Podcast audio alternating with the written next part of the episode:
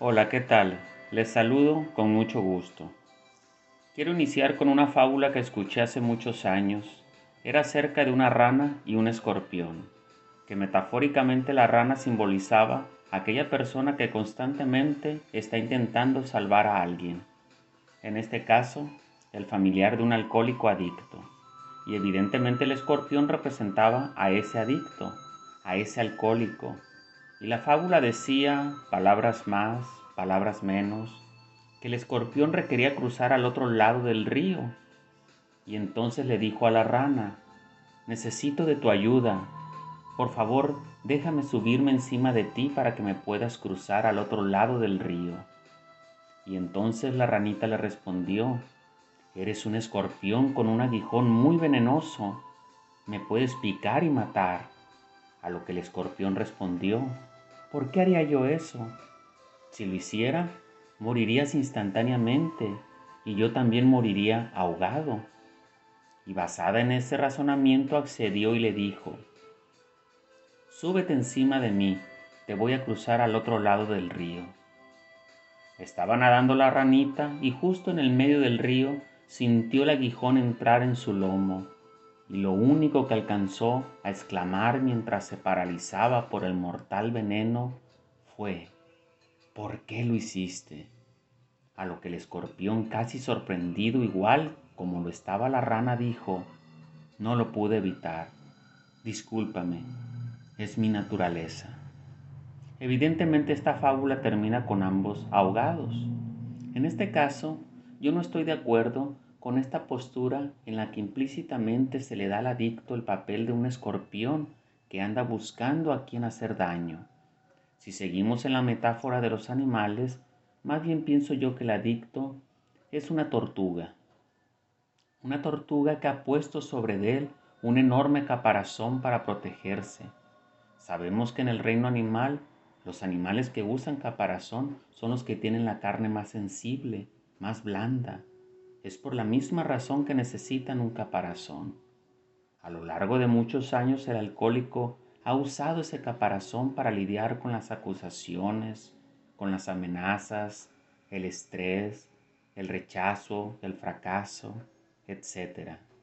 Pero se entiende que es más fácil atravesar una tortuga volteándola de cabeza y vemos que su parte de abajo no está tan protegida como la de arriba. Entonces, ¿Qué tenemos que hacer con el alcohólico y el adicto? Si lo acusamos, si lo regañamos, si lo ofendemos, si lo culpabilizamos, no sucederá nada, pues ha construido un caparazón que lo protege de todo eso y no va a rendir ningún efecto. Pero si le volteamos la tortilla como coloquialmente decimos y le empezamos a proveer de amor, de respeto, de afecto, de comprensión, de aceptación, entonces se sentirá desnudo y vulnerable. Podrá contactar con sus verdaderas emociones y logrará experimentar un estado de conciencia emocional que lo puede llevar al cambio. Y esto sucede cuando queda completamente vulnerable, como lo estaría una tortuga con su caparazón hacia abajo y sus patas arriba, sin poder moverse, sin poder hacer nada.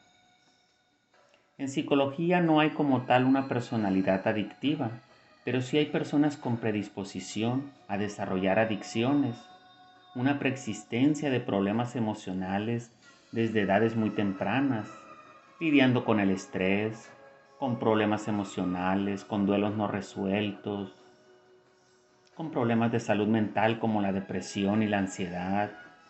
Imaginen ustedes un niño que ha crecido en un entorno emocionalmente complicado, un adolescente que está lidiando con exigencias, con estrés, con angustias, a veces con pérdidas o incluso un adulto que tiene presiones, que tiene demandas del entorno que no puede satisfacer. Se siente cansado, decepcionado y un día, en algún punto de sus vidas, sea un pequeño joven, un adolescente o un adulto, un día se cruza por sus caminos el alcohol y parecen haber encontrado la solución a ese conflicto emocional con el que han estado lidiando por mucho tiempo. Entonces creen haber encontrado la medicina a su dolor, a su tristeza, a su mala experiencia emocional. Lo que en un principio era solamente una predisposición, se ha convertido ya en un cóctel de rasgos de personalidad típicos del adicto. Resistencia a la disciplina, desafío a la autoridad, rechazo a las reglas, compulsión por las cosas, lo que en el programa le llamamos ingobernabilidad. Quiere hacer las cosas a su modo, a su manera, y no está dispuesto a pagar consecuencias. Es la típica personalidad adictiva.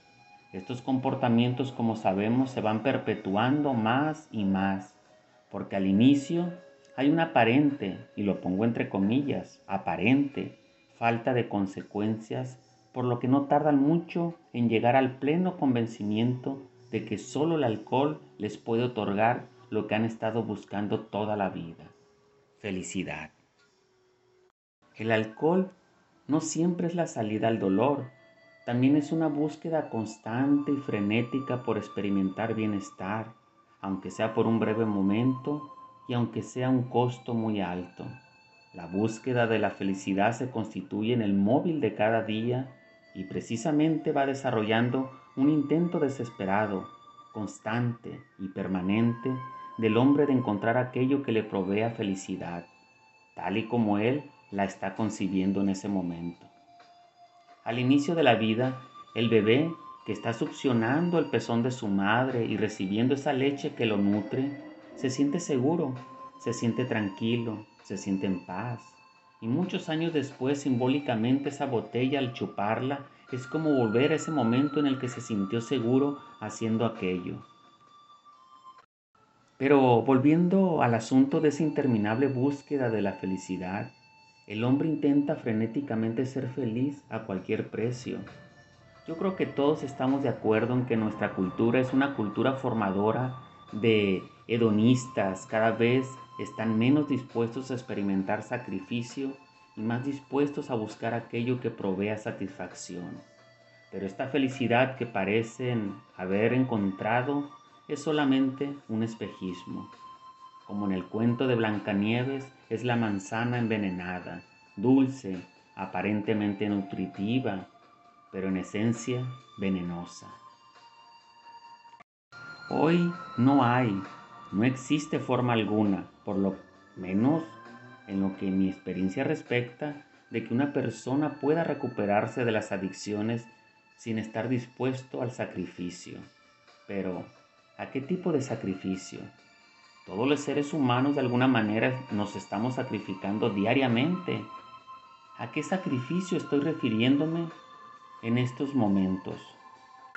Pues me refiero a que en su historia el alcohólico el consumidor, el adicto, cree haber encontrado esos momentos de felicidad, de tranquilidad, de aparente relajación y renunciar a esa pócima aparentemente mágica es el principal sacrificio.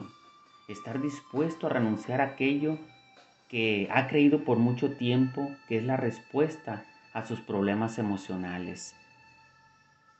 Pero más adelante cuando el alcohólico, el adicto, se da cuenta que el precio es muy alto y empieza a experimentar consecuencias severas por su consumo, tal vez si un día decida dejar de consumir y se da cuenta que todo eso que había experimentado y que lo había decodificado como felicidad, no era felicidad. Eso que él experimentaba como paz no era paz. El alcohol puede dar relajación, puede relajar a la persona, pero no puede dar paz. Entonces, no es hasta que deja de consumir que empieza a ser consciente de esos males más profundos que lo han llevado una y otra y otra vez a esa búsqueda del consumo excesivo de bebidas para experimentar un poco de bienestar. Creo que nadie puede recuperarse realmente si no está dispuesto a renunciar a esto que yo he llamado la pócima mágica, que es el consumo de esa sustancia que ha provisto temporalmente de ese supuesto bienestar. Entonces, pues, ¿cuál es la solución a este grave problema? Pues es necesario pasar de la autodestrucción al autocuidado. De hecho, aquella persona que está experimentando periodos prolongados sin consumo, van acompañados estos periodos de esa convicción de autocontrol, de autoeficacia. Empiezan a experimentar un nuevo bienestar, ahora distinto, sin consecuencias. En este nuevo escenario de autocuidado, cambian las prioridades necesariamente. Ya no es prioridad pasarla bien. Ahora la prioridad es estar bien. Esta percepción de autocontrol constituye una piedra angular en la recuperación, ya que el adicto empieza a experimentar un control Ahora ese control representa como una piedra preciosa. Prácticamente todo tiene que ver con el control. Controlar lo que piensas y lo que haces, a la dirección a la que quieres conducirte. Porque sabemos que no es suficiente dejar de consumir, aunque es una parte importante y es el inicio de todo dejar de consumir no es el todo, sino el principio de un proceso de cambio. La meta es la sobriedad y entendiéndose como sobriedad, ese estado en el que no solamente no se consumen sustancias, sino que se han hecho cambios que permiten experimentar bienestar, que permiten ir construyendo un futuro distinto, en este estado se empieza a experimentar satisfacción por las cosas que ayudan a la recuperación, reunirse con otros en sesiones de autoayuda, hacer cosas como literatura que ayuda a comprender más y más el problema.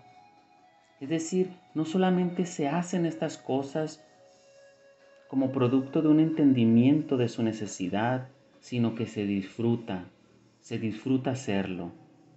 Eso sería una forma muy clara de ilustrar un estado de sobriedad. Es decir, asistes al grupo, te involucras, eres parte del grupo. Ya que el solo asistir no es suficiente, Sería como inscribirse en un gimnasio, asistir, pero no ejercitarse. De nada serviría eso. Recordemos que no es lo mismo una mano con cinco dedos a un puño. El puño indica unidad y donde hay unidad hay fuerza.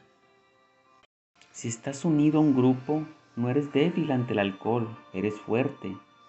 Antes será débil, Hoy se es fuerte. Los 12 pasos de Alcohólicos Anónimos están redactados todos en plural, refiriéndose a la unidad, al grupo.